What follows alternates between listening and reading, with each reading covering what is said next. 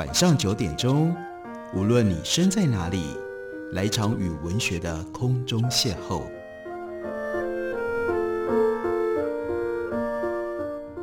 杨照谈书，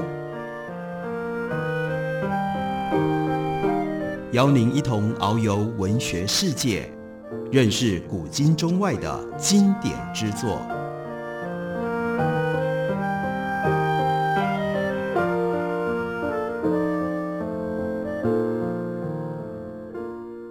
听众朋友，大家好，欢迎收听杨照谈书。本节目于台北广播电台 FM 九三点一，每个星期一到星期五晚上九点为大家播出。我是杨照。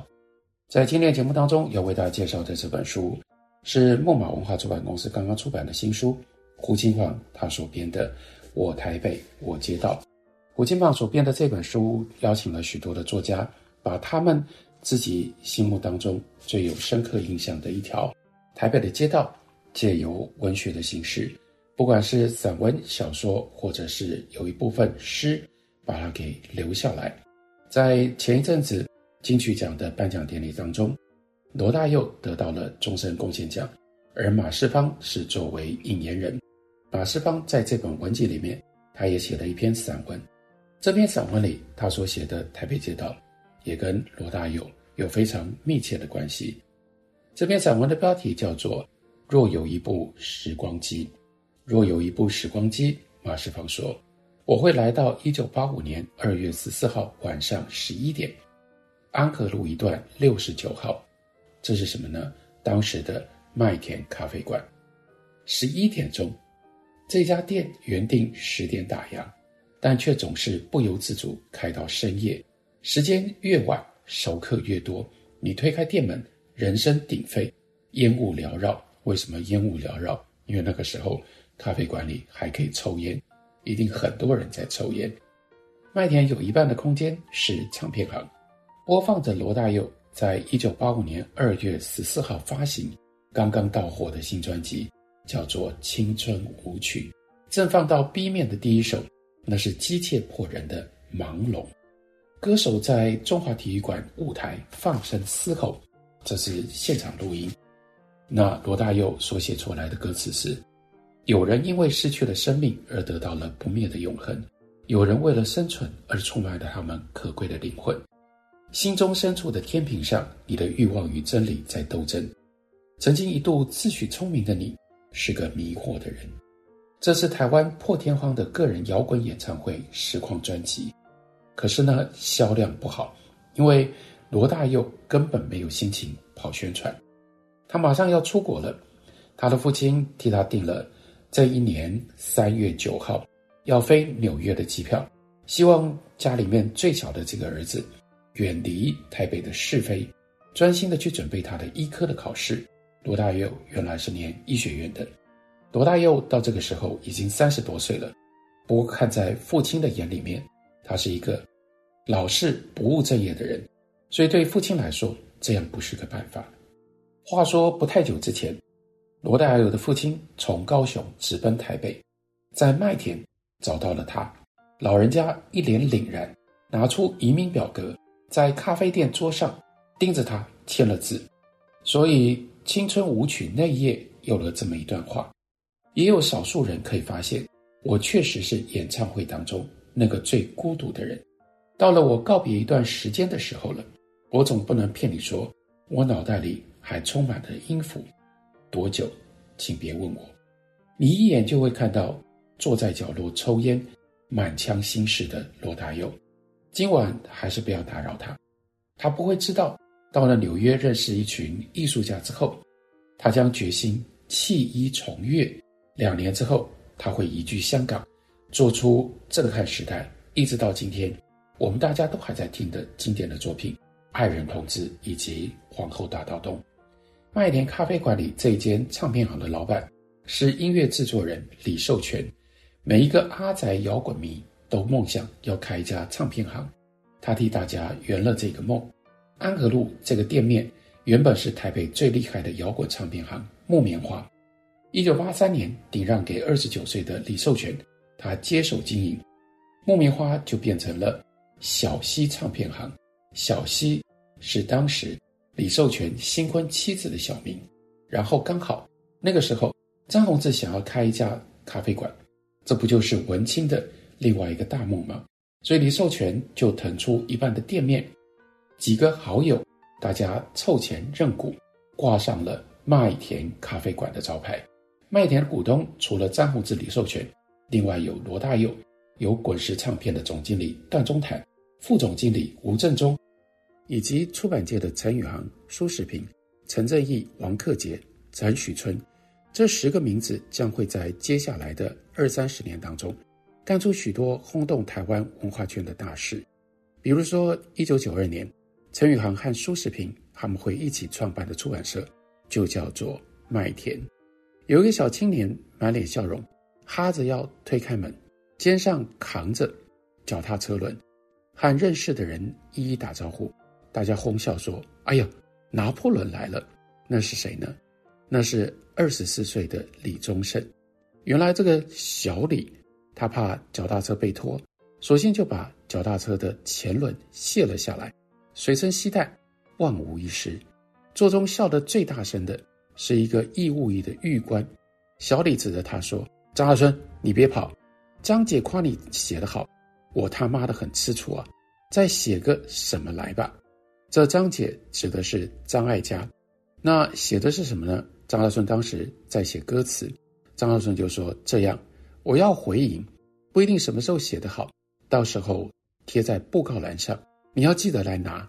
如果被别人摘走了，我可不管。”一个半月之后，李宗盛呕心沥血制作的《张艾嘉》《忙与忙》上市，广邀文坛健笔作词，再加上概念式的组曲编排，轰动一时。这个时候，李宗盛在唱片的内页写下了这样的感言。他说：“虽然我曾经参加过一些别的工作，但我仍然醉心于唱片制作，并且以自己能够成为一个制作人为荣。同时，我也很喜欢有许多的朋友开始注意到制作人，并给予制作人应有的尊敬。”这个时候，四处张望，在角落的一桌，这是杨德昌和小野在谈事情。你知道他们正在聊的剧本将会推倒重来，大幅改写，到了第二年变成了恐怖分子。隔壁桌是住在附近、客居台北的香港导演，他在香港拍的片子都会变成票房毒药，所以呢，干脆搬到台湾来另找机会。你很想偷听他会不会和杨德昌交换什么样导演的心法，但这个时候他忙着了。他摊开纸笔，为下一部的电影在做笔记，头也不抬。这个时候，这个人是谁呢？吴宇森。他也不会知道，这部还没有开拍的《英雄本色》，很快就会改写他的生命以及亚洲电影史。员工早就下班回家了，只剩下二十九岁的老板在吧台后面煮咖啡、调酒、做蛋蜜汁，忙得不可开交。你知道这个老板是谁？年轻的张宏志，他未来会越来越忙，慢慢他就没有空，每天耗在店里煮咖啡。再没有多久，他就不得不把这家生意鼎盛的咖啡馆顶让出去了。青春舞曲放完了之后，张宏志出来宣布打烊了。那马志芳说：“你准备动身前往下一站，下一站在哪里呢？下一站时光机要带去的是一九七七年。”九月十五号的深夜，在罗斯福路木棉花的旧址，木棉花又是一个什么样的地方呢？木棉花不是赏心悦目的地方，但生命当中有一些特质容易被鼓舞的，容易热血奔流的，有敏锐音感的。唱片是这些令人敬佩的艺人的结晶，这种特质令人感动不已。一九七八年三月，滚石唱片前身的《滚石》杂志二十八期。有一页木棉花的广告，这就是木棉花的广告词。当时木棉花的店面还在罗斯福路四段五十五号。广告是一帧满版的黑白照，一对青年男女在海边，浪花淹上来，天空灰扑扑的都是云。男子呢，他的长发盖过后颈，当年这样的头发长度已经会被警察抓进派出所去剃头了。背对镜头。面海而坐，女子穿着连身的泳装，面对镜头走过来，一脸灿笑，头发被吹得有点乱。远方是斜斜的海平面，看不出来是哪里的海。不过总是一个要坐一大段客运车才能够抵达，能够让你暂时忘记台北盆地的地方。看到这页广告，你就知道，唱片行不只是唱片行，也是让纠结的青春心事沉淀、发酵的根据地。对了，那两张俱乐部会员私有唱片，确实是阿宅级乐迷非常难入手的内行之选。可以想见木棉花品味之高妙。林月福源之深广，这两张唱片，一张是 Sea Level，另外一张是 Return to Forever。回到一九七七年九月十五号的深夜，在木棉花，马世芳说：“我打算悄悄躲在角落，干嘛呢？因为要听二十七岁的胡德夫和二十二岁的杨祖俊，就着刚拿到的谱，一面学一面弹，录下编成二部合唱的。”美丽岛，他们这一天带着吉他和新抄写好的曲谱，来到离稻草人不远的木棉花，借用店里面的器材录唱《美丽岛》和《少年中国》。这一天的录音，也就是这两首歌存世最早的版本。时间紧迫，《美丽岛》这首曲子吉他弹错了好几个地方，但也来不及重录了。他们还不知道，《美丽岛》将会成为何等重要的。史诗经典，杨祖君唱到第二遍，我们这里有无穷的生命，水牛、稻米、香蕉、玉兰花，在香蕉这边他憋不住，差点笑场。论场合，这实在不太适合，毕竟今天录音是为了隔天一早要在朋友的告别式上播放。这个人就是歌曲的原作者，却来不及自己录下新歌，就意外溺水身亡。那是。他们手上的谱是朋友曾宪正在他房间抽屉找到的凌乱手稿，连夜誊抄出来的。那一位早逝的朋友叫做李双泽。这一天的录音后来叠经转录，地下流传，和李双泽生前弹唱的 demo 放在一起，变成了一小撮人的启蒙密码。美丽岛将在两年之后成为一本党外杂志的名字。并且将为台湾战后最为惊心动魄的政治抗争事件提供了大标题，那就是美丽岛事件，成为光芒万丈的历史符号。马志芳说：“我想看看他们年轻的、尚未被风霜烟青的面孔，听听他们悠然清越嘹亮、朴实无心机的歌声。后来，不管是他们还是我们，在唱美丽岛，都已经不可能回到这个时候。”无牵无挂的心情了。用这种方式，马世芳帮我们带到一九八零年代、一九七零年代的台北，这是了不起的时光机经验。休息一会儿，我们等会儿继续聊。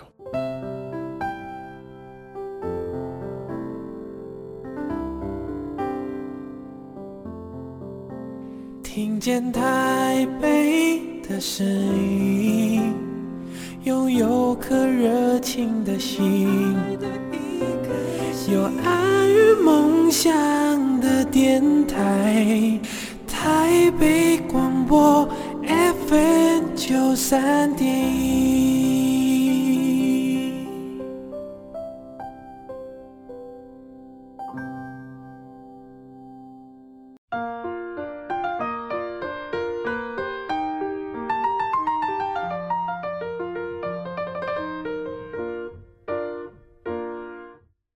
感谢您继续收听《杨照谈书》。本节目于台北广播电台 FM 九三点一，每个星期一到星期五晚上九点为大家播出到九点半。今天为大家介绍的这本书是胡庆鹏为木马出版所编的《我台北我街道》。在前段休息之前，为大家介绍了马世芳为这个文集所写的《如果有一部时光机》。如果有一部时光机把马世芳带回到一九八五年的麦田咖啡馆里，他也就提到了。麦田咖啡馆其中有一个股东叫做陈宇航，陈宇航后来和苏世平成立的出版社也又叫做麦田，而陈宇航也为我台北我街道写了一篇散文，这篇散文标题叫做《台北思记忆》。陈宇航说，第一次到台北来是一九六七年九月，所以他的时光机把我们带到更早一点，到一九六零年代的这时候，这一年一九六七年九月，陈宇航高中毕业，但他不是来台北上大学的，那要来干嘛呢？要来重考补习的。他说：“我提着行李从火车站前坐了一辆三轮车，那个时候还有三轮车。”穿过高楼林立的馆前路，经过总统府、北一女中、建国中学，到植物园附近和平西路二段的叔叔家。第二天，我骑着单车循原路回到馆前路，在建国补习班注了册，成为众多重考生当中的一员。多年之后，我学日语，学到了叫做“一浪”“二浪”这两个字眼，没有学校收留，心里面那个心情就像武士。失去了主家，就变成了浪人，所以会有一浪、二浪。作为一个像浪人一般的重考生，陈宇航他的经验是，我很快就适应了台北的生活。第一次离家，真的像脱离笼子的鸟儿，过着自由自在的日子，而且有一点自由过度了。补习班的课表排得很满，但是上了几天之后，就渐渐的被附近的新南洋戏院。这里有电影，这时候播放的电影是什么？《北国寻经记》《深威震九州》等等名片。另外呢，补习街跟重庆南路书店街非常接近，所以就在这里找到了《海外梦回录》《海那边》，这是留学生文学。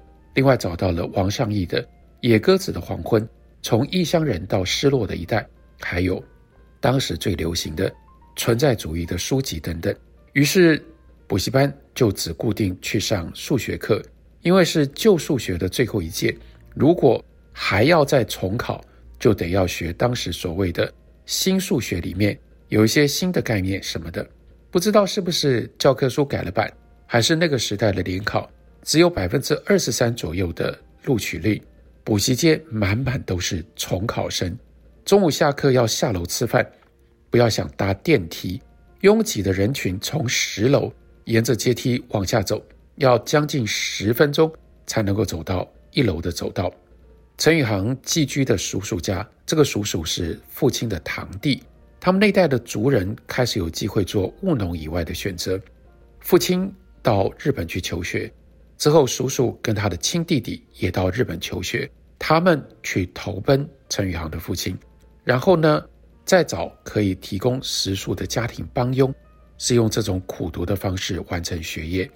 日本战败了之后，叔叔跟父亲一样，先后回到了台湾。因为是高雄家乡少数在台北居住的人，而台北又是许多人求学求职一定要来的地方，无可免除的人情，叔叔家就变成了许多亲友到台北的桥头堡。亲友到了台北，都会先来找他。单纯的拜访或者打个尖住个一两晚，也有来了之后找到工作决定常住的。叔叔跟婶婶还得指点一下寻找的方向，看看在哪里有什么合适的房子可以租住。叔叔是父亲的堂弟，也是他少年时期带有革命情感的好朋友。父亲到台北来出差，就不会住差勤宿舍，而去住在叔叔那里。这一次呢，陈宇航。少年时代来补习，父亲事先联系好，让他住在叔叔家里，有吃有住。叔叔一直在商品检验局工作，一家六口住的是日式宿舍，跟陈宇航他们在花莲住过的多处公司宿舍，同样都是老的日式的，所以住的也算习惯。叔叔只比父亲小一岁，头发比较稀疏，常常吃中药，感觉呢，比父亲还要沧桑一点，不过沉默的叔叔比父亲和善多了。上班的日子，叔叔总是骑着一部轻巧有年的单车去上班，大概上下班常常经过总统府吧。有一天，叔叔就跟我们说，他有一个愿望，看看退休之后能不能有机会到总统府去当开窗子的志工，每天早上。把总统府一扇一扇的窗户打开，然后呢，再一扇一扇的把它们关起来，这样就度过了一天，既是独特的工作，而且有益身体健康。这真是非常特别的那个时代的一种愿望。陈宇航接着说：“我在补习班虽然不太用功，去看电影或者是到处游逛，但是到了傍晚一定会回到叔叔的家。叔叔固然和善，但是他有责任要监管，我还是得要收敛一点。晚上不出门，还因为叔叔家有一台电视机，那个年代电视机有荧幕拉门，那另外呢有花穗台布，上面还要摆一个。”大同宝宝，他说：“我每天晚上一定看影集，电视是人生当中的新观赏体验。在台北，主要的交通工具是公共汽车，但是刚到台北的时候，有一辆单车也可以用。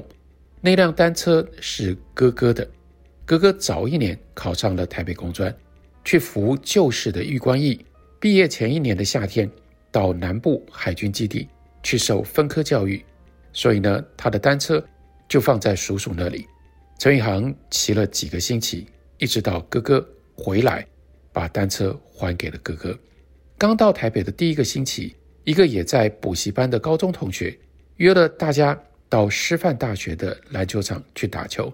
有运动习惯的我欣然答应。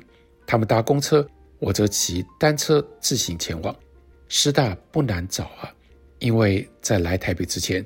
就已经看过乌里华的长篇小说《又见棕榈，又见棕榈》，主角牟天磊有几个骑单车在台北行进的场景，但是呢，就是靠着小说找路会有问题啊！不知是怎么误读的，我以为从东门沿着信义路一直走就会走到师大。那天下午，我从东门顺着信义路往东骑，迟迟没有看到师大。后来经过国际学社。又看到了师大附中，我就想，附中到了，师大应该就在附近，但是就是找不到。最后问了路，才知道师大在和平东路，而不在信义路。我依照路人好心的指示，从前面的八德路，那个时候还叫八德路，现在改名叫做四维路了，右转，经过大安初中，经过林安太古厝，骑到底，再右转，直走。终于到达位于和平东路一段的师范大学，那是我生平第一次看到，也是第一次走进去的大学。补习班期间没有再去到师大，除了馆前路那一区之外，我最多只去罗斯福路三段的巷子里找一位好友，看不远处东南亚戏院的电影，或者是到台大的篮球场报到斗牛，或者是到台大篮球场。报到斗牛，让人生涯过得很心虚。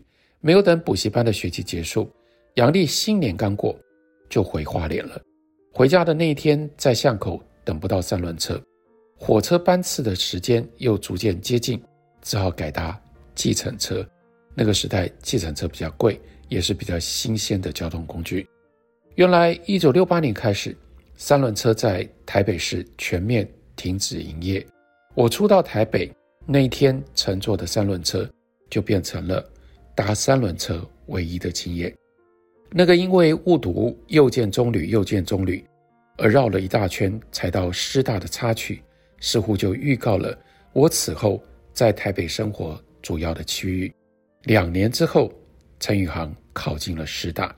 四年间，或者是住在学校宿舍，或者是住在父亲公司所提供的员工子弟宿舍。都在和平东路和他的巷弄里，更不用说那些学校附近的书店、面摊、小吃店了。国际学社的二三轮电影也经常吸引我，沿着大排水沟，也就是新生南路，那个时候还没有加盖，所以沿着大排水沟前往观赏，去看《魔鬼兵团》、卡斯达将军这样的电影。我的同班女友家在信义路四段，她毕业了之后。就近分发在四维路的大安国中，两个人结婚了之后，很自然就租住在这条路上。